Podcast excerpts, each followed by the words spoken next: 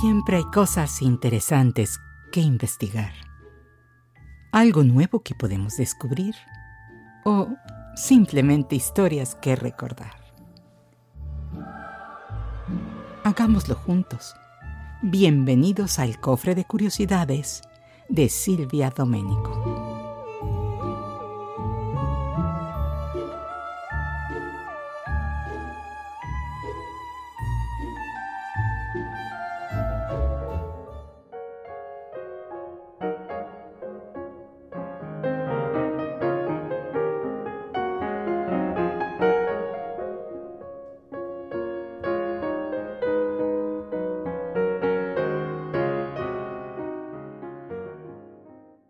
Seguramente has escuchado el dicho de mejor solo que mal acompañado, que se refiere a las personas que prefieren pasar más tiempo consigo mismas que rodeadas de gente.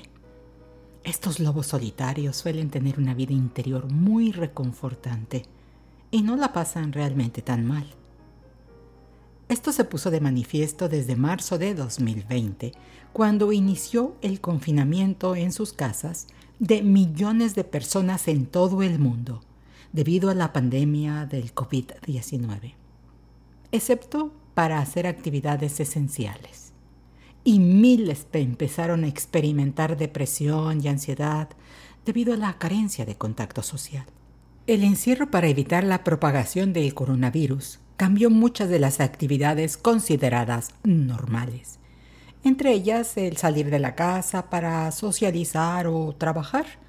Sin embargo, antes de la pandemia, había personas a las que todas estas situaciones les resultaban una carga más que un placer. Hablamos de los introvertidos y de las personas con tendencia a vivir de forma aislada. Y para ellos los tiempos obligados de confinamiento no han sido del todo un sacrificio. Los introvertidos que están bien consigo mismos y son selectivos en sus contactos con la gente, según la revista Psychology Today, en nuestra sociedad, donde los extrovertidos constituyen las tres cuartas partes de la población, muchas veces son vistos o considerados como patéticos. Sin embargo, los solitarios están muy lejos de esta realidad porque los que gustan de estar solos pueden funcionar bien en el mundo. Simplemente prefieren viajar a través de su propio universo interior. Los introvertidos no solo son menos sociables que los extrovertidos, también se relacionan con el mundo de formas fundamentalmente diferentes. Mientras que las personas extrovertidas saborean los matices de la interacción social, los solitarios tienden a centrarse más en sus propias ideas y en los estímulos que no se registran en la mente de los demás.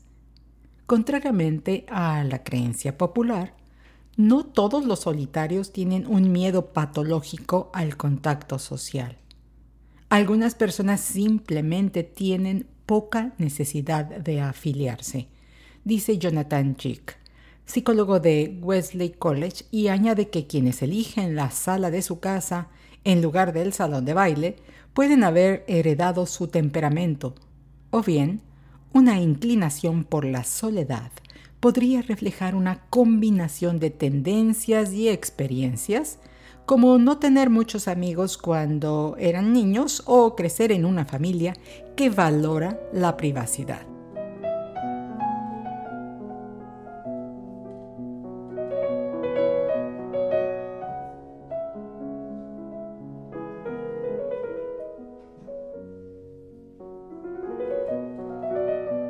Según Amanda Guyer, psicóloga del Instituto Nacional de Salud de Maryland, las personas socialmente retraídas tienen mayor sensibilidad a las interacciones sensoriales y emocionales.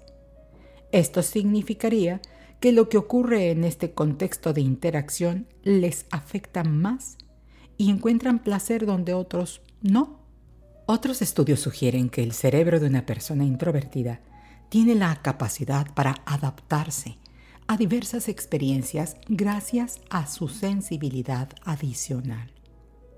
Debido a ello, por ejemplo, pueden responder más rápido en momentos en los que puede haber una demanda social alta, como en ciertos estados de emergencia, exactamente como lo son los tiempos del coronavirus. Lo cierto es que los solitarios suelen poner límites y ser muy firmes, pero también muy leales, ya que no les agradan las personas superficiales y son bastante selectivos para elegir amigos.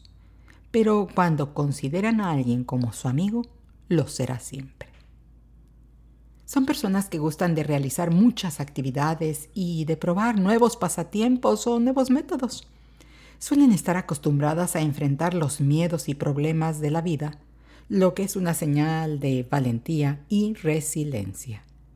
Los introvertidos cargan sus baterías estando en casa y necesitan espacio para poder procesar la información. La investigación de la psicoterapeuta Elaine Aron de la Universidad de Nueva York demostró que las personas retraídas suelen tener una agudeza sensorial muy alta debido a que los solitarios son buenos para notar las sutilezas que otras personas pasan por alto, dice Aaron. Son adecuados para carreras que requieren una observación cercana, como la escritura y la investigación científica, y que no resulta raro que famosos solitarios históricos incluyan a Emily Dickinson, Stanley Kubrick e Isaac Newton. Además que muchas personas solitarias o introvertidas disfrutan de leer y escribir. Así que eso podría explicar por qué las personas solitarias también son en muchos casos más cultas.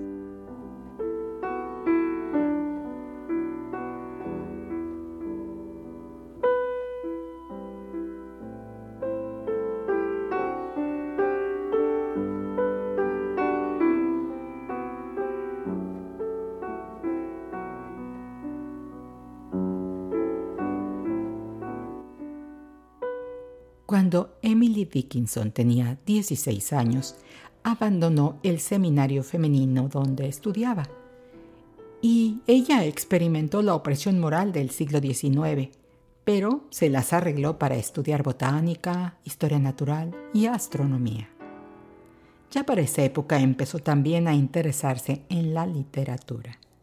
Emily Dickinson fue ciertamente una mujer solitaria, pero esto no le impidió ser muy creativa con una tendencia a la sutil ironía, escribió casi 1800 poemas, pero se publicaron menos de una docena mientras ella estaba viva. Emily pasó los últimos 20 años de su vida sin abandonar nunca la propiedad familiar y era conocida por rechazar visitas.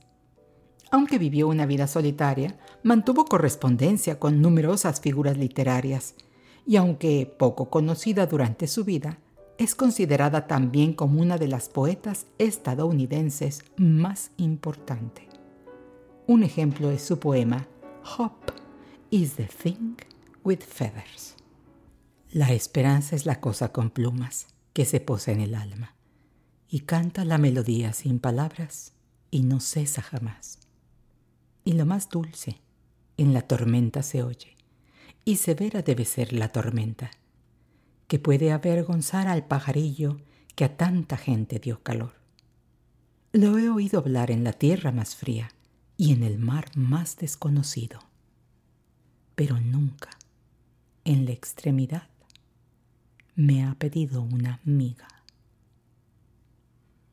Y así Emily Dickinson, utilizando en su poema una metáfora, retrata la esperanza como un pájaro que vive dentro del alma humana.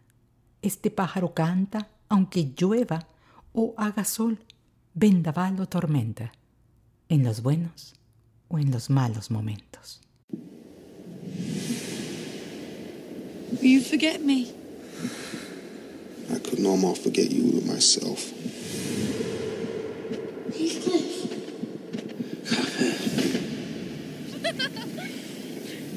Open your mouth.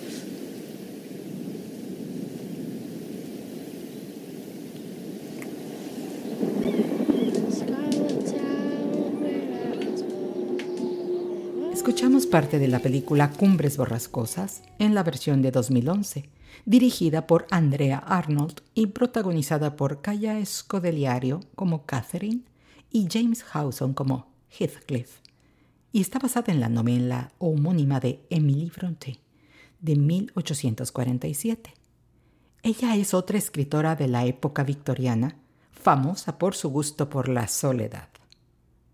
La historia del romance trágico de Heathcliff y Catherine en los páramos de Yorkshire, al norte de Inglaterra, ha sido motivo de muchas versiones en películas y también en series de televisión. Emily Bronte es la autora del clásico literario, como dijimos, Cumbres Borrascosas, y era una mujer reservada y tímida, que se dice vivía en un mundo de fantasía y tenía poco contacto con el mundo exterior. La naturaleza solitaria y recluida de Emily la ha convertido en una figura misteriosa y por lo general solo se dice que revelaba su amor por la naturaleza y por los animales. To begin with, this case should never have come to trial. The state has not produced one iota of medical evidence that the crime Tom Robinson is charged with ever took place.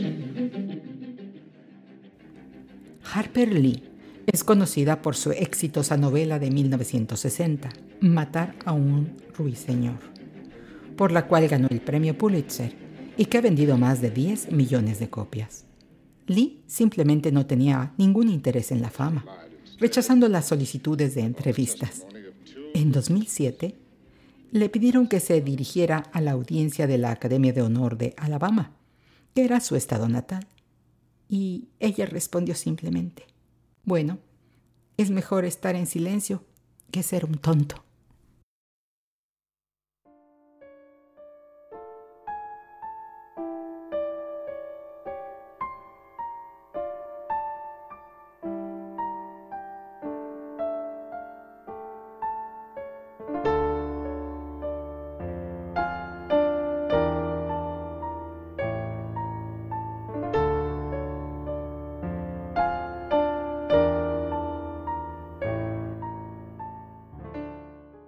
J.D. Salinger es un autor conocido por su novela de 1951, The Catcher in the Rye, que ha sido motivo de debate y tanto a los fanáticos de su obra como a los que no están de acuerdo con ella, saben que Salinger fue otro gran solitario alejado de la mirada pública.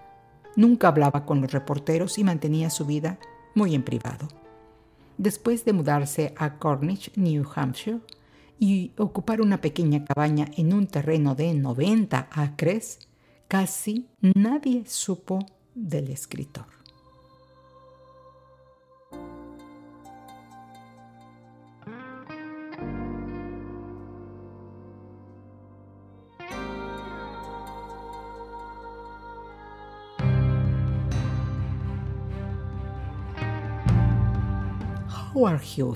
Fue productor y director de cine, aviador y uno de los hombres más ricos de su tiempo.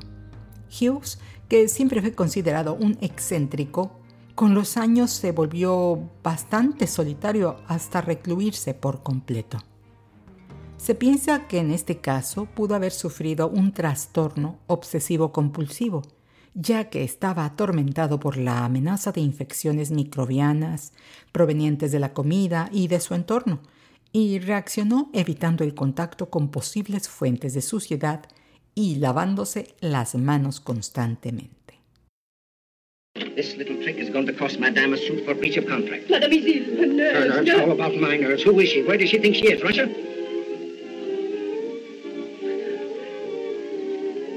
Well, I want to be alone. where have you been? I suppose I can cancel the Vienna contract? I just want to be alone. You're going to be very much alone, my dear Madame. This is the end.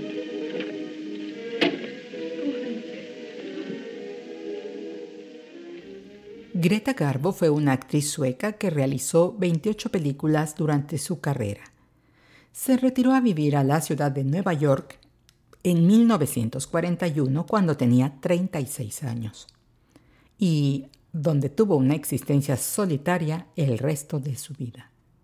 Garbo rechazaba entrevistas y no asistía a entregas de premios. Esto no es realmente sorprendente si se considera que su frase favorita de películas más famosa fue, solo quiero estar sola. Y realmente no hay nada mal en tener pocos amigos, como dice el doctor Brian Gillespie, profesor de sociología en la Universidad Estatal de Sonoma. Las personas que intentan mantener relaciones más cercanas de las que apoya su constitución individual pueden sufrir lo que los sociólogos llaman tensión de roles o frustración por tener demasiadas obligaciones sociales que demandan tiempo y energía y es que a veces tenemos en nuestro plato más de lo que podemos comer. Los antropólogos también enfatizan que la cantidad de relaciones personales estimulantes y potentes que podemos establecer es limitada. Los cambios y fluctuaciones en las amistades son normales e incluso esperados. Aparentemente, el patrón común de las personas en cualquier sociedad es tener dos amigos de la infancia de vital importancia, y cuando crecemos dos amigos adultos vitales. Y por lo general también hay dos parejas poderosas que eclipsan a todas las demás relaciones en nuestra vida. El número de relaciones personales realmente significativas es por lo tanto bajo y es notablemente similar para todos, independientemente de su ubicación, sofisticación o cultura. Añadiendo que si tenemos demasiadas experiencias, o demasiados amigos cercanos, la capacidad para entablar relaciones más profundas se agota. Esto puede explicar la superficialidad que a menudo se observa en aquellas personas cuya profesión o circunstancias les obligan a tener un gran número de relaciones como vendedores, abogados, entrevistadores, celebridades o quienes se cambian con frecuencia de un país o región a otro.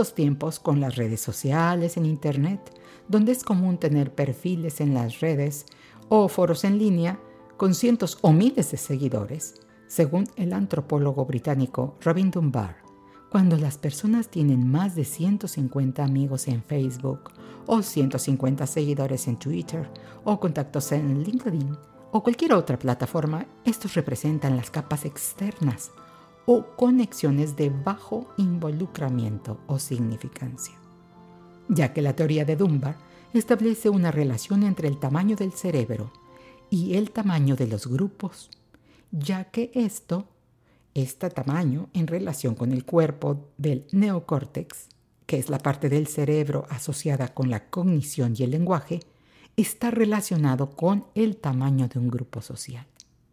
Esta relación limita la complejidad que puede manejar un sistema social.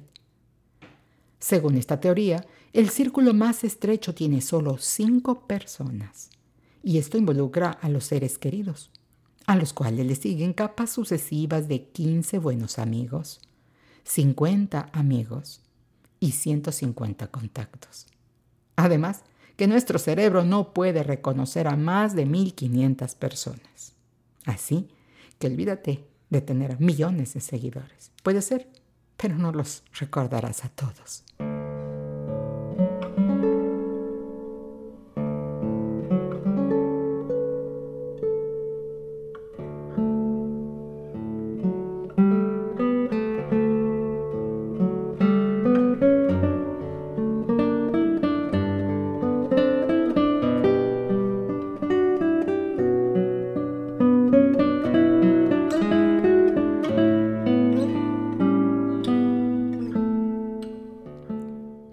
Regresando a nuestro tema de personajes famosos introvertidos o simplemente que tienen preferencia por vivir de manera solitaria, la lista sigue con ejemplos como Nikola Tesla, Marie Curie, Isaac Newton, H.P. Lovecraft, Marcel Proust, Paul Cézanne, Jackson Pollock, Sid Barrett, David Bowie, entre muchos otros, que demuestran que la genialidad, además de tener cierto grado de locura, está muchas veces asociada con la soledad. Porque, según algunas investigaciones de psicología, se ha demostrado que existe una estrecha relación entre la introversión, la creatividad y la originalidad. Vamos, que no está tan mal estar solo y reflexionar.